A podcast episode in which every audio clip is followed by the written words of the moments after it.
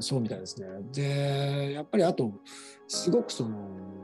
どんなことに日本で特にやっぱり日本のその昔ながらの神道の文化とか、あるいはそのなんていうんですか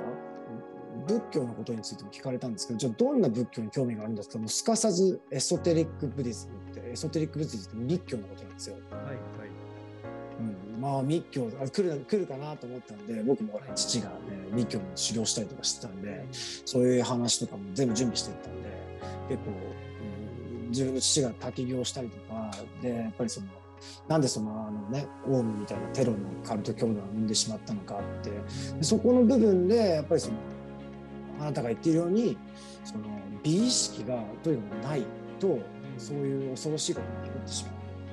話をしたんですよね。でその普通宗教とかってキリスト教にしろ神道にしろ神社とかってやっぱすごく荘厳で素敵な社地っていうかすごいいい空間じゃないですか。だけどオウム真理教のなんかなんつうんですかその教団の施設ってなんかサティアンとか言ってなんかもうぶったて声みたいな感じでその美意識のかけらもないわけじゃないですか。うん、やっぱりそういうものに対してやっぱりねその受験エリートっていうのがどんどんどんどん踏み込まれてしまっていたっていうことに関してやっぱすごくその怖いすごく怖いんだよねみたいな話をしたんですよね。だからやっぱり美意識っていうのに関して鍛えるっていう素性が全く日本にはことないのですごく不安でそういうのもあって僕もイギリスに来た部分もあるんだよねみたいな話をしたら「へえそうなんだ」っていうふうに結構だから向こうにしてみれば日本のその文化のことに対してすごくそのなんていうんですかねある意味そのリスペクトしてくれてるので日本っていまだにすごくいい国なんじゃないかなっていう印象は持っていただいてるんですけどもやっぱりうん、ちょっとそれ部分に関してはどんどんどんどんねちょっとクオリティが下がってきてるかなっていう話したらああそうなんだってねいう話になったんですよね。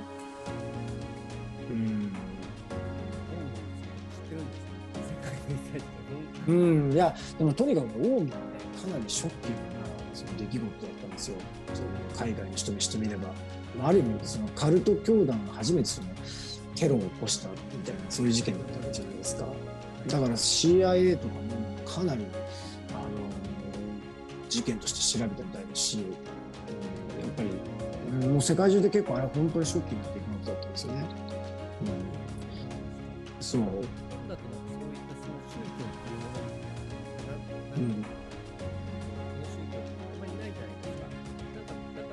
うんうん。うん。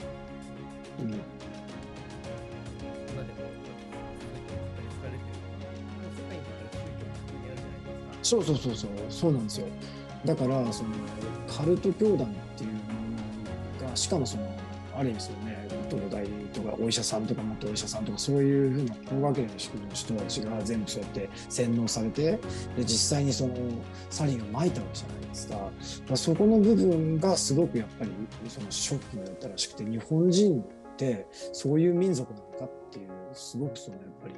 やっぱり戦争中日本ってすごく強かったわけじゃないですかいろんな意味で。軍隊の人たちが。だからそういう部分で結構その日本人を怒らしたりしたら本当怖いんだぞっていうのは彼らはやっぱり身に染みて分かってるんですけども今度はそのある意味ね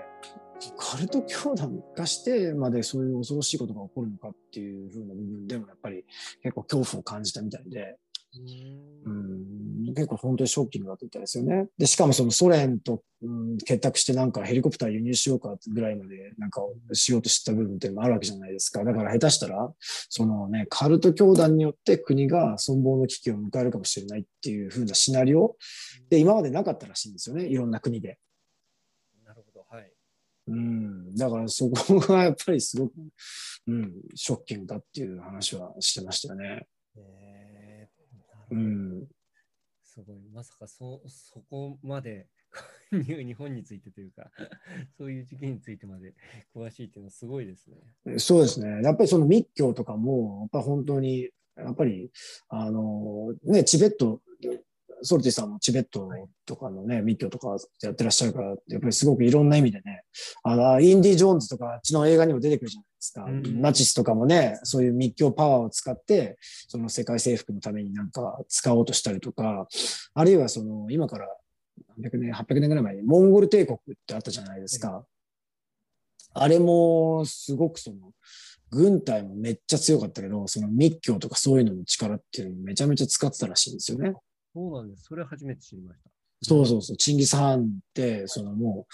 う、まあ、もともとね、遊牧民族で馬とか乗るのめちゃくちゃはうまくて、狩りとかも上手だから、もうある意味そのね、なんかこう、鎧着て槍を持って、並んで突進してくるだけのヨーロッパの軍隊が全く歯が立たないような、縦横無尽のなんかね、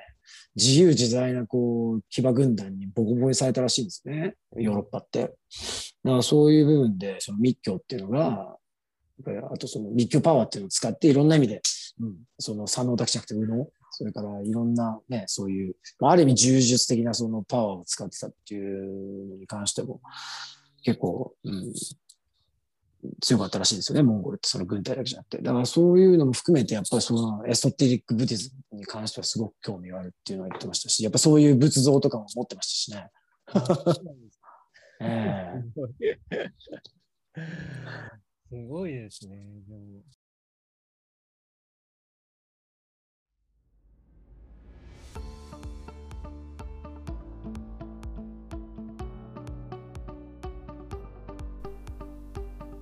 今回も最後まで聞いていただいて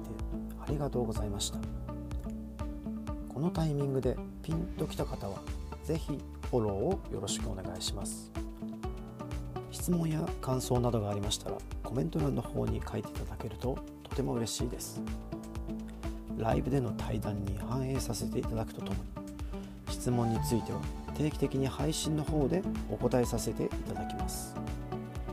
では次回の放送でまたお会いしましょう。